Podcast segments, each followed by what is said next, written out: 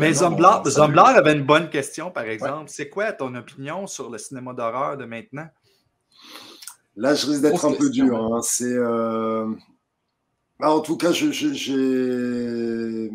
beaucoup de mal avec le cinéma d'horreur américain tel qu'il s'est développé durant les 10-15 dernières années à part quelques petits indépendants, où vraiment, je pense, voilà, du côté des indépendants, il y a des choses intéressantes qui se font encore.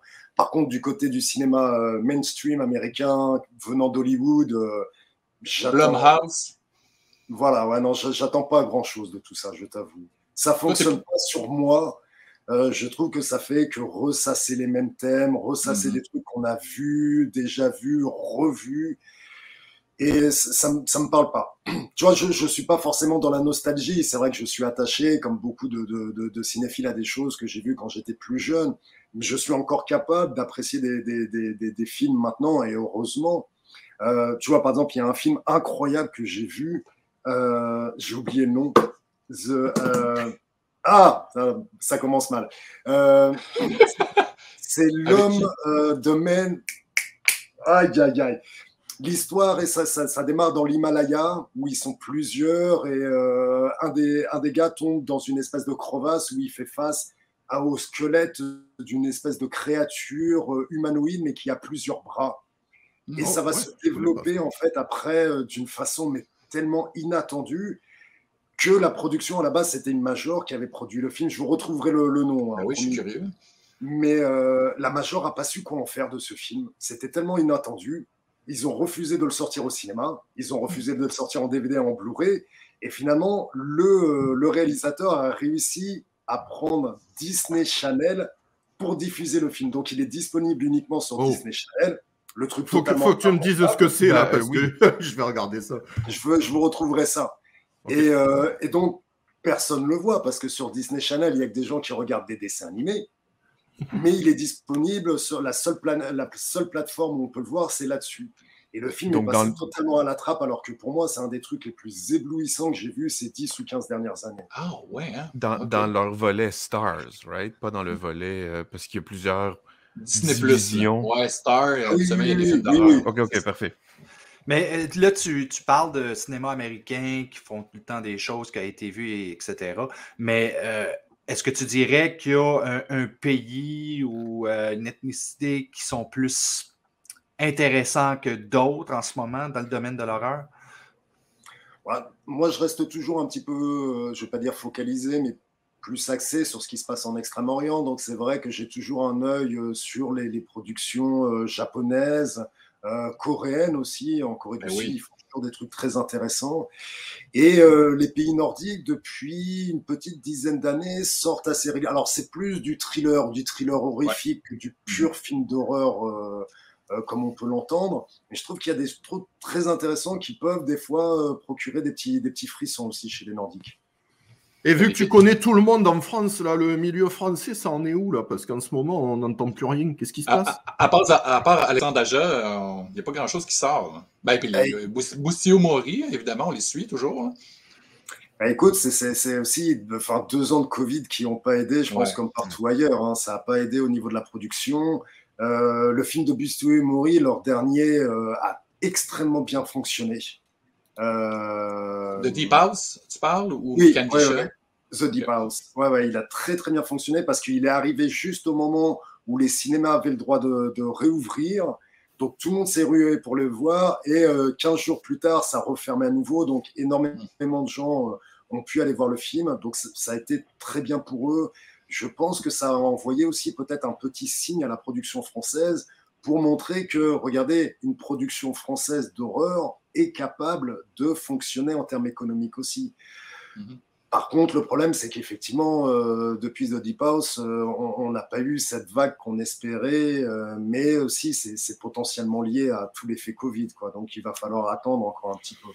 Ouais, mais c'est toujours pareil, tu sais, moi en étant au Québec maintenant, en, en, ayant vu la différence quand même, parce que moi aussi j'ai grandi dans les années 70-80 des vagues d'horreur américaines, mais en France. Et j'attendais toujours, toujours quelque chose de la France. Il y, a, évidemment, il y a toujours eu du cinéma, tu sais, du B, etc., du Jean Rollin et compagnie. Rollin, ben oui. euh, mais euh, tu sais, la France, c'est déjà pas un, peuple orienté horreur, on va dire. Du coup, c'est très difficile et les gens viennent plus euh, faire des choses aux États. Mais euh, il y a quand même eu une vague, un petit moment, justement, avec la sortie d'Aja, qui, qui, a, lancé un peu tout ça, on va dire, avec tous ces autres films. Mais, mais, mais, si on parle pas Covid, il y a quand même un terreau, là, il y a plein de gens qui, qui, veulent faire des choses, quoi, bordel. Qu'est-ce qu'on ah fait avec ça? C'est le problème. Les envies, elles sont là. On voit, c'est vrai que moi j'entends, j'ai rencontré des, apprentis, enfin des, jeunes réalisateurs qui veulent se lancer, qui ont des scénarios. Euh, mais le problème, c'est ça, c'est finalement on revient toujours à la même question où trouver l'argent? Hmm. Et euh, les producteurs français sont extrêmement frileux. Donc, bah, rapidement, euh, voilà, il faut chercher à, à, l'étranger pour trouver les fonds. Le problème, c'est que c'est des Français, des Français à l'étranger, bah, c'est pas forcément non plus super bankable. Donc, euh, les, pour les cinéastes français, c'est assez compliqué, je pense, de réussir à, percer, euh, à trouver le, le, moyen de pouvoir s'exprimer, quoi. Julien, c'est le même problème qu'on a ici au Québec. Je m'en allais dire la même chose. Mhm. C'est pas des producteurs ici, c'est plus difficile, c'est plus des institutions, c'est gouvernemental, les subventions, tout ça. Puis habituellement, c'est toujours euh, les drames, euh, les, les, c'est ça, des, des, trucs qui sont moins cinéma de genre. Euh, comme, je sais pas si tu avais pu voir Turbo Kid, c'est un des, gros films qu'on a eu au Québec, mais c'est une coproduction avec la Nouvelle-Zélande. Donc, il a fallu que justement le marché du film de Fantasia puisse euh, mettre des gens d'ailleurs ensemble pour, euh, pour, euh, ramasser le financement finalement d'un film qui n'était pas qui a un immense budget. Donc, le problème, il, est partout. Quand tu n'es pas aux États-Unis, la machine, elle existe là-bas. Il y a beaucoup, beaucoup de productions qui, qui, se font. Même Tu parlais des indépendants américains. Qu'est-ce, qu'est-ce qui te branche? Est-ce que c'est plus du côté de A24 ou des trucs comme ça? Alors, je, rapidement, tu vois, quand on parle des indépendants, le problème, c'est dès qu'ils commencent à rentrer un petit peu, euh, à rencontrer des gros succès, ils commencent à formater. La forme, je juste, euh, tu prends Saw, par exemple. Saw, moi, je l'avais découvert au marché du film de Cannes. Donc, le film était totalement inconnu, personne ne savait, on n'avait jamais entendu parler du réalisateur, du producteur. Et tout d'un coup, on se prend ça à l'époque. Saw, c'est assez incroyable, le premier. Oui, le premier, là. Ouais, ouais je suis complètement d'accord.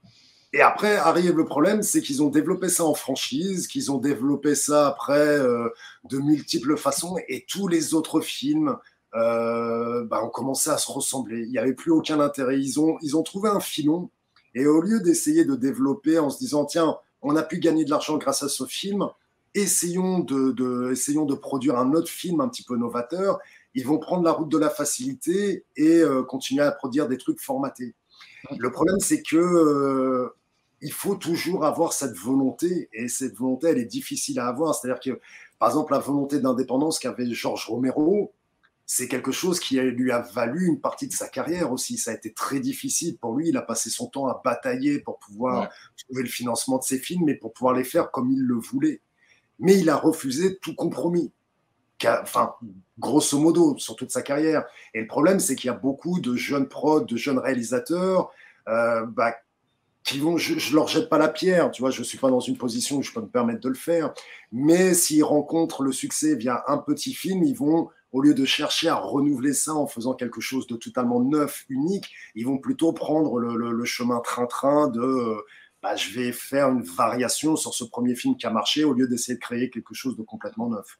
tu parlais de Romero, puis dans mes questions euh, pour le podcast, je me demandais, pour toi, tu as mentionné Night of the Living Dead, mais c'est quoi le film de Romero, le film parfait, qui n'a a rien qui, dépasse? Ah, bah, là, je vais être très classique dessus. Euh, La nuit des morts vivants, je pense que c'est un film qui, ne vit absolument pas, euh, qui est parfait en termes de, mise en scène, de montage, euh, de casting aussi, hein, même s'il y avait beaucoup d'amateurs dedans. mais tu as quelqu'un comme Dwayne Jones qui était éblouissant. Pour moi, ça reste. Euh, euh, j'ai voulu faire un livre sur lui, en fait, tellement c'est un acteur que je trouve incroyable. Le problème, c'est qu'on n'a pas accès. Le plus gros de sa carrière, en fait, ça a été du théâtre.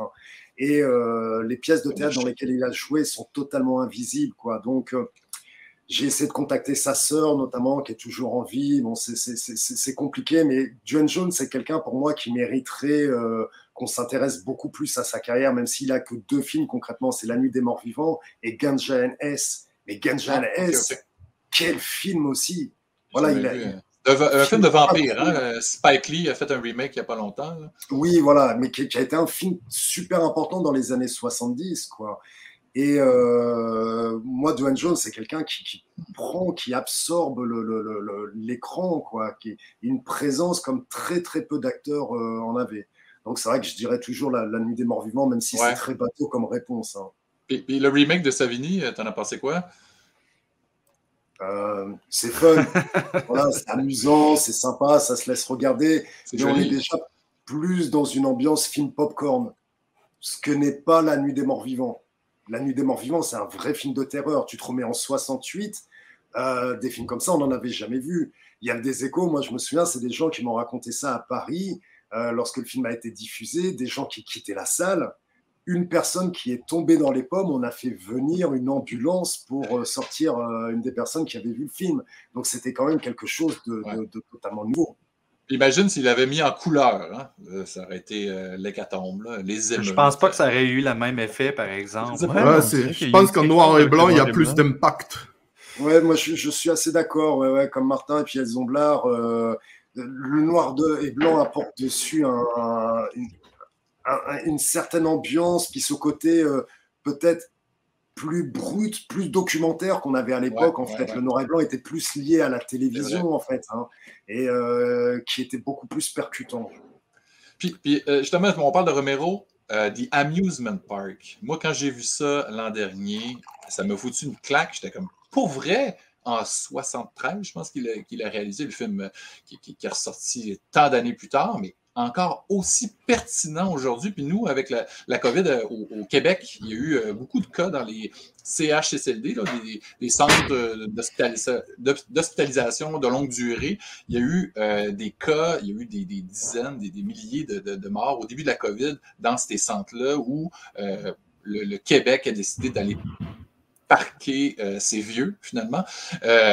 puis quand j'ai vu The Amusement Park, qui est un film un peu sur la vieillesse, si on veut, euh, j'ai été horrifié. C'est un film d'horreur, mais tellement euh, puissant euh, au niveau social. Qu'en as-tu pensé, toi, Julien? Ah bah, c'est un film que, qui, a, été une baffe. Moi, j'ai passé 20 ans à chercher une copie du film, en fait. Ah Donc, quand j'ai su qu'il l'avait enfin retrouvé, c'était incroyable. La première fois que je l'ai vu, comme pour toi, hein, ça a été une baffe parce que le film est extrêmement pertinent. Ce qui est dramatique, c'est que les thèmes qu'il soulève à l'époque, en 73, sont encore d'actualité maintenant. Rien n'a changé et c'est peut-être encore pire. Et c'est ça qui est la véritable horreur du film, quoi. Mais c'est toute la brillance des films de Romero. Je pense qu'il n'y en a pas un seul de ces films que tu peux voir, même 20 ans après, en te disant ah, c'est complètement dépassé, que ce soit au niveau des thèmes. Euh, encore que, tu vois, comme je, vous racontais tout à l'heure cette anecdote hein, pour Zombie, voilà, ça marche plus avec les, les, jeunes générations. Mais le thème même de, de, du, consumérisme, euh, de la société capitaliste, je pense qu'il est totalement euh, viable encore, enfin peut-être même plus qu'en 79. Hein. Puis, des gars comme Edgar Wright, ils, ont repris ça, puis ils l'ont spiné. Tu sais, Shaun of the Dead, là, les, les, gens tu sais, qui sont zombies avec le téléphone, tout ça. Tu sais, c'est ça aujourd'hui, les zombies. Là. ouais, ouais, c'est ça, c'est ça, c'est ça, c'est ça. Euh, écoute, Julien, nous, on a un autre podcast qui s'en vient, alors on va te laisser, euh, on va te laisser aller. Mais encore une fois, un gros, gros merci pour euh, Merci à vous tous. C'était très ravi de, de, pouvoir parler avec vous. C'était super sympa. Et bah, bonne continuation. Et j'espère, euh, voilà, si je passe, si je réussis enfin à aller à Fantasia, en tout cas, bah, j'espère ah oui. Ah oui, on va se voir. c'est sûr. Ça marche. Merci Julien, merci. merci à très bientôt. Salut. À bientôt.